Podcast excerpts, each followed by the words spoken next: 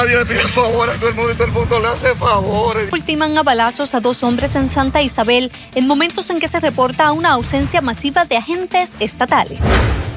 Policías municipales se hacen cargo de la seguridad en las calles durante interrupción de labores de los estatales. Un derrame cerebral sufrido mientras laboraba lo mantiene en una cama. Este sargento, la pensión a la que es elegible, no le da para vivir. Él es la cara del reclamo de miles de policías que solicitan un retiro digno. Detalles en breve. No diciéndole adiós, sino hasta luego. Sino hasta luego a, a nuestra amada Joely. Triste adiós. Familiares y amigos despiden a Boricua embarazada asesinada en Wisconsin. Tiempo mayormente despejado con aguaceros en la tarde en el oeste e interior. Cuidado en el mar. Riesgo de corrientes marinas está vigente.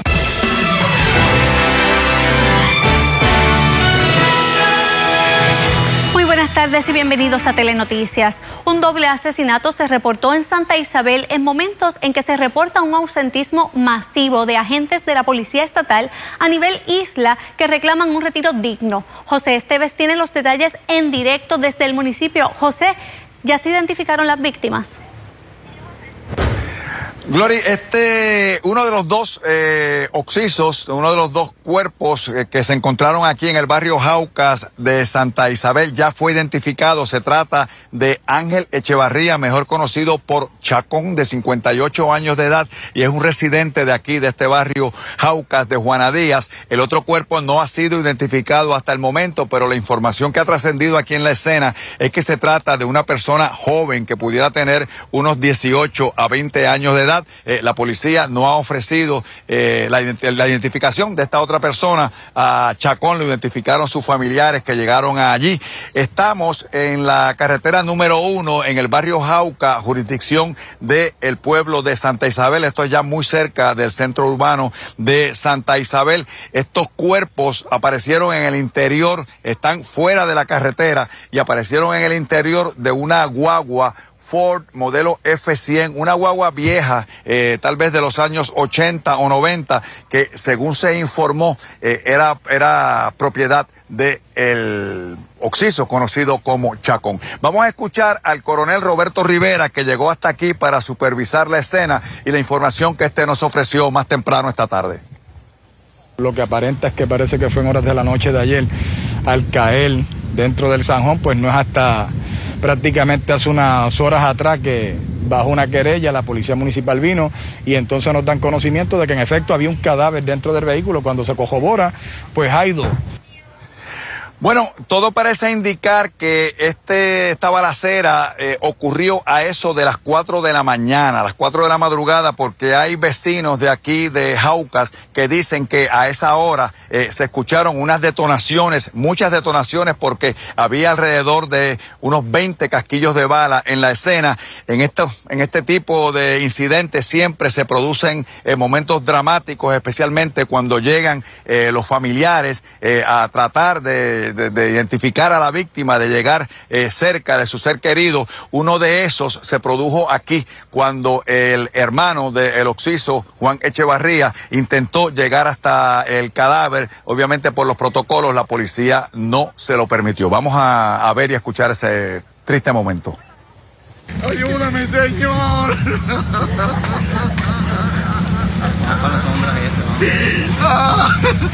Ay, ¿por qué lo mataron? Si él no se mete con nadie, le pide favores a todo el mundo y todo el mundo le hace favores, Dios mío. Bueno, esta noche en la edición de las 10 de Telenoticias voy a estar actualizando esta información para ustedes. Desde el pueblo de Santa Isabel les informó José Esteves. Muchas gracias, José. Y desde anoche se han reportado dos asesinatos en San Juan. El primero fue en la calle 36 de las parcelas Falú en Río Piedras, a eso de las 6 y 30 de la tarde. Originalmente se informó de un incendio, pero al llegar los bomberos encontraron un cuerpo con las manos atadas y calcinado. Cerca de la escena encontraron 11 casquillos de bala, mientras a las 9 y 40 de la noche un hombre fue ultimado a balazos frente a un negocio en Barrio Obrero. La víctima fue identificada como Cristian Leonardo Ostolaza, de 28 años.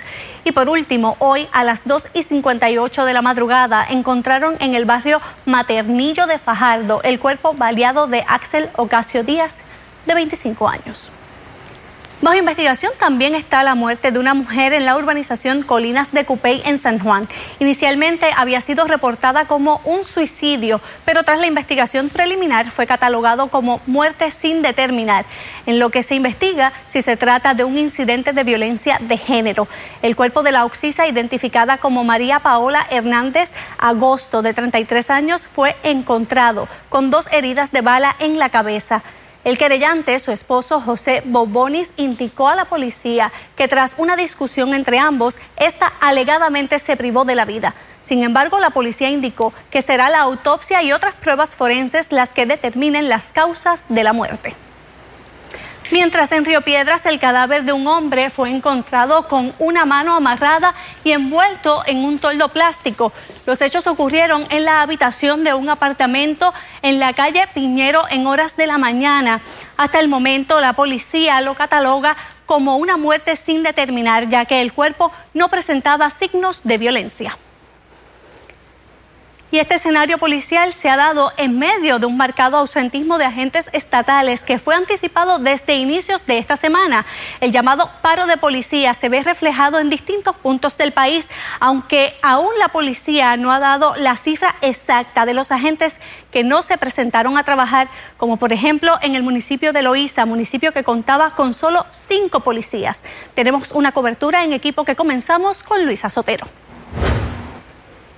Yo la veo bastante normal, la gente está cogiéndolo con, con, con, control. No me siento tan seguro porque al estar en esta área, por ejemplo, este, eh, puede ser peligroso. Diversos sentimientos en Loíza es lo que se pudo captar en cámara en este fin de semana de Halloween, municipio que debido a la interrupción de servicio de la Policía de Puerto Rico ante sus diversos reclamos era atendido en horas de la mañana por cinco agentes estatales, según se pudo observar en un recorrido. Pues tenemos, como en la mayoría de los cuarteles, tenemos ausencia, pero hicimos un plan de contingencia junto al comisionado de la Policía Municipal, el Carlos Ribó, y se está atendiendo como si fuera un día normal de trabajo. El agente nos comentaba que a pesar del ausentismo, los cuarteles en el municipio de Loíza continúan corriendo con un plan de seguridad que ya había sido determinado durante la pasada semana, en donde se incluye la integración de los policías municipales.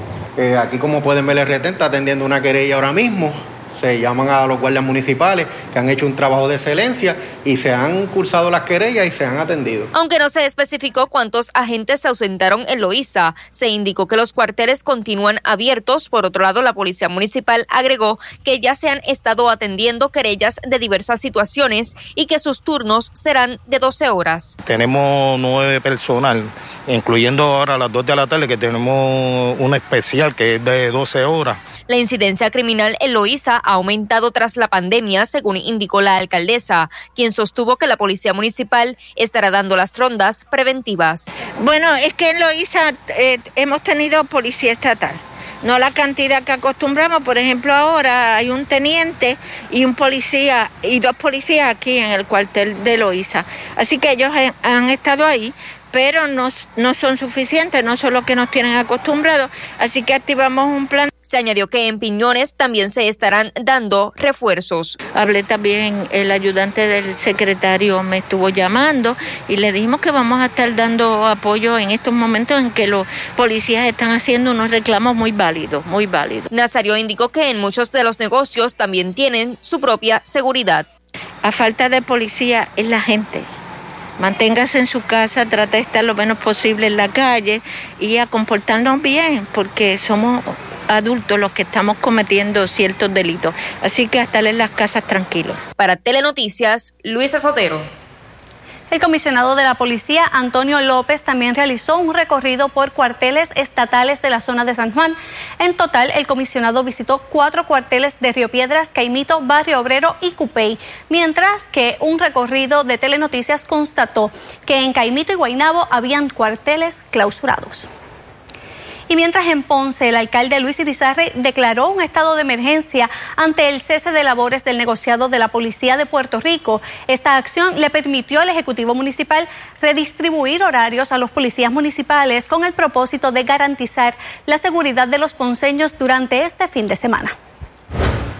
Con la declaración de emergencia provocada por el cese de labores anunciado por la Policía Estatal para este fin de semana, el alcalde de la Perla del Sur suspendió las vacaciones y horas compensatorias a los policías municipales y les ordenó una jornada laboral de 12 horas. Los resultados, por lo menos en la noche de anoche, fueron, fueron extraordinarios, fueron positivos en términos de, de la situación que, que, estuvieron atendiendo los muchachos. Siguen con el mismo ánimo, siguen con, el, con la misma buena voluntad. Tras la declaración de emergencia desde ayer en la noche, la Policía Municipal de la Ciudad Señorial cuenta con 277 efectivos municipales y 35 unidades en la calle para patrullar, atender querellas y cualquier otra situación referente a la seguridad. Hemos tenido éxito apenas en el día de hoy, a las 4 de la mañana, solamente tuvimos dos bajas por licencia de enfermedad. Todo el personal eh, que se convocó eh, asistió al compromiso de lo que es la seguridad de nuestra ciudad. Parte de ese éxito, señala Aquiles, se debe a la colaboración que reciben del alto mando estatal. En la mañana de hoy estuvimos trabajando con el teniente de la Policía Estatal de Homicidio, el teniente Herminio Ramos, trabajando ¿verdad? una situación de una persona muerta en la cárcel de las Cucharas de Ponce eh, con el fiscal de Ponce. Mientras el panorama en los cuarteles estatales de Ponce era muy similar al observado en el cuartel que ubica en la calle Villa, lo que antes era el precinto 158 que permanece cerrado. Solo un retén dijo presente hoy. Sobre el parón de los policías estatales que reclaman un retiro digno, el comisionado de la Policía Municipal Ponceña afirmó que aunque él está en funciones, respeta, entiende y apoya los reclamos de la uniformada. No podemos hacernos de la vista larga ni de oídos sordos. Eh, sigue preocupándome. Eh, el dolor de la policía estatal es mi dolor, su sufrimiento, eh, caer en riesgo en la indigencia, en la pobreza, es algo que, que, también nos toca, que nos marca y, hoy por hoy pues debe ser escuchado y debe ser atendido ¿verdad? por las dependencias gubernamentales.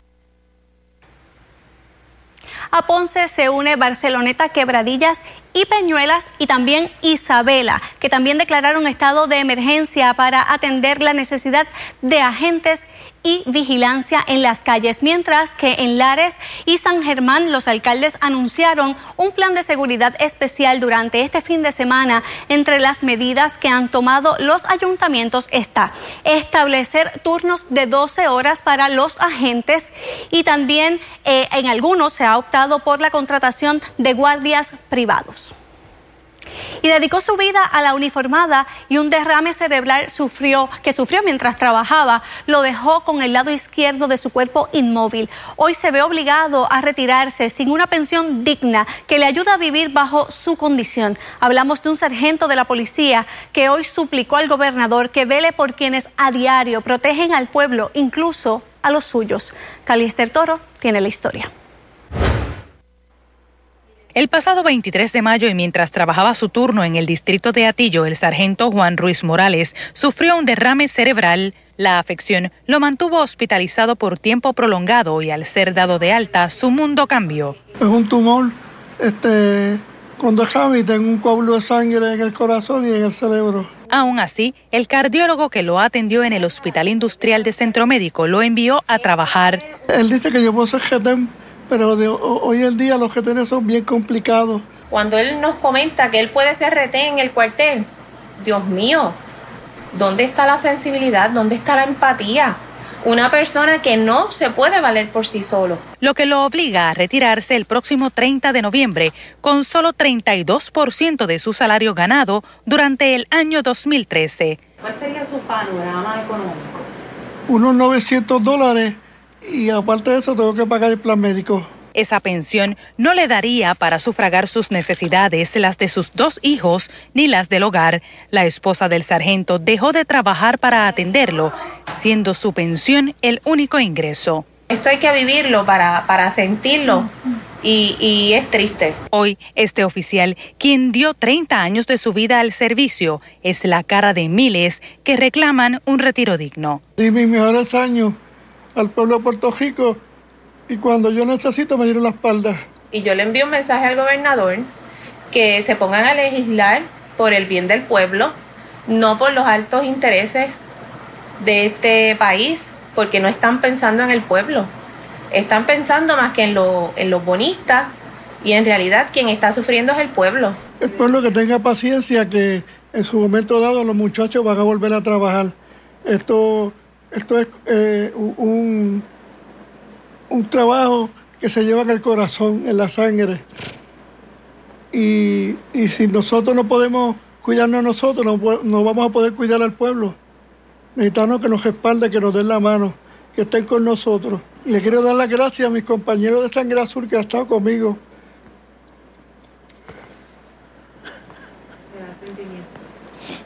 Hay policías que se dan por, que se dan por el pueblo, como lo hacía mi esposo, que esa era su pasión, trabajar, ver a los demás. Los compañeros que sigan luchando, que no se rindan, que en la unión está la fuerza.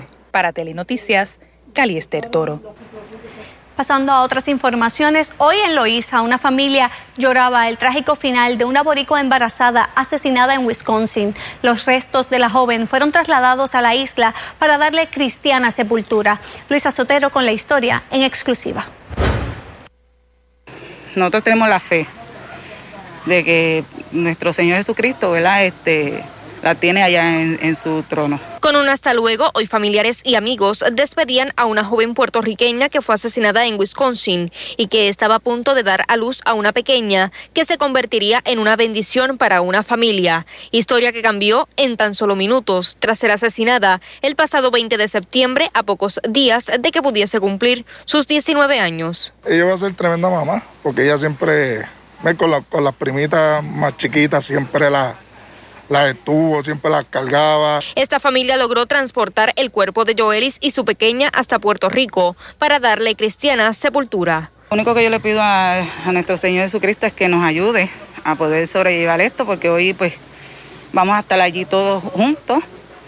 Eh, no diciéndole sin adiós, sino hasta luego. Estos hechos se remontan al 20 de septiembre, cuando según los informes se registró un tiroteo en una residencia, donde tres personas fallecieron, entre ellos Joelis y su pareja, y otros dos resultaron heridos. El muchacho se, pues, se volvió loco y entró a la casa y ahí fue que los agredió a los cuatro que estaban adentro.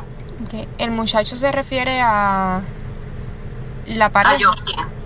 Él era la pareja de... De, sí, de la mamá de Joely. Sheila nos comentaba que esta tragedia le tomó a todos por sorpresa porque nunca habían tenido problemas en esa familia. Es una familia que se deja querer todo. La mamá, sus hijos.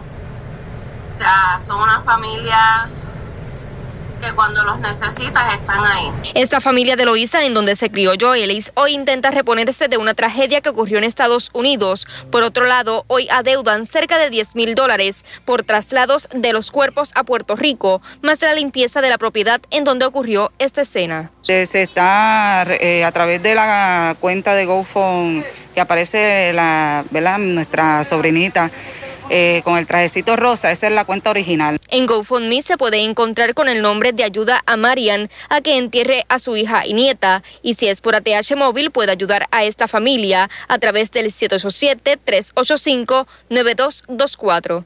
Para Telenoticias, Luisa Sotero.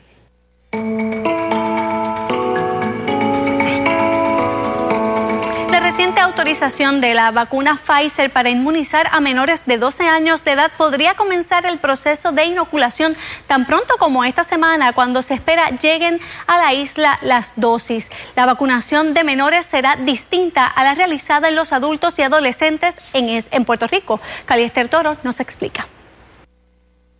La inoculación de menores de 5 a 11 años podría iniciar esta misma semana con expectativas de vacunar contra el COVID-19 a cerca de 220 mil niños en Puerto Rico. Ahora falta todavía que el CDC, que tiene también un comité asesor en vacunas, emita no, no una autorización, sino unas recomendaciones. Reunión que se realizará a inicios de semana con miras a tener las vacunas tan pronto se emitan las recomendaciones. La vacuna autorizada para los menores es distinta a la administrada a los adultos y adolescentes. Es una formulación para esta edad donde se es la misma tecnología de la ¿verdad? que se usa para la vacuna de adultos y adolescentes, pero se, se reformula. No es que vamos a sacar la mitad o una tercera parte del, frasco que ya tenemos de, de no, una preparación pediátrica. También serán dos dosis con intervalos de tres semanas. Aquellos alérgicos podrán ser inmunizados con la dosificación reformulada únicamente por Pfizer. Sí persisten los, los síntomas de eh, dolor cuando te inyectan, enrojecimiento, inflamación.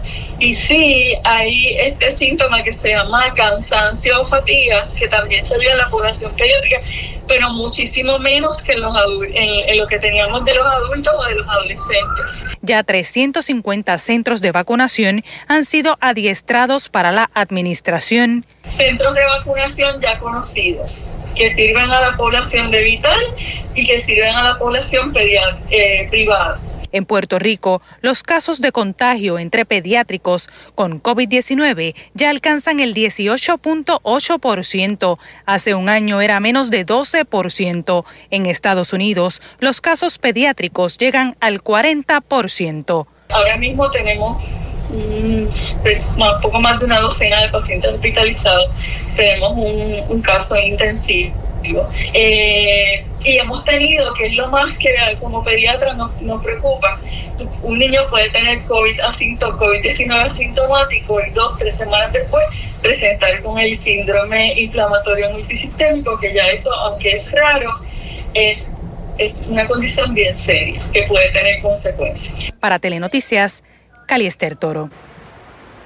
Puerto Rico ya cuenta con el 89.2% de la población apta para vacunarse con al menos una dosis. Esto representa 2.593.374 personas, mientras que un 80.9% tiene la serie de vacunas completadas.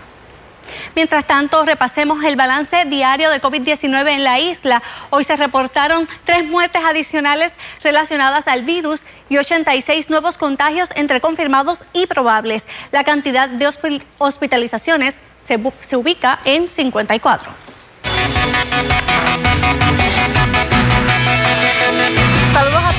Fin de semana hermoso, mayormente despejado, sin embargo bien caluroso y la máxima alcanzó 92 grados, así que estuvimos por encima del promedio, 88, 4 grados por encima del promedio de lo que es normal para esta fecha y el récord previo fue en el 1915 de 93, así que estuvimos a punto por un solo grado de alcanzar ese récord previo en el 1915. A esta hora tiempo mayormente despejado, pero no es así para aquellas personas que residen en el este de Puerto Rico, en donde en Vieques tenemos algunos aguaceros a esta hora, igual para el noroeste, cercanos a Camuy, lo que es la región también de Isabela, que pudiera estar lloviendo próximamente. Fíjese, las próximas horas se espera que la temperatura mejore, típico de la noche, pero hoy el día ha estado caluroso porque mire cómo está a esta hora. Son las 5.21 a esta hora en Puerto Rico, 88 grados la temperatura, bien caliente. El radar en las últimas seis horas, fíjese cómo la tarde estuvo bien despejada, uno contra aguacero bien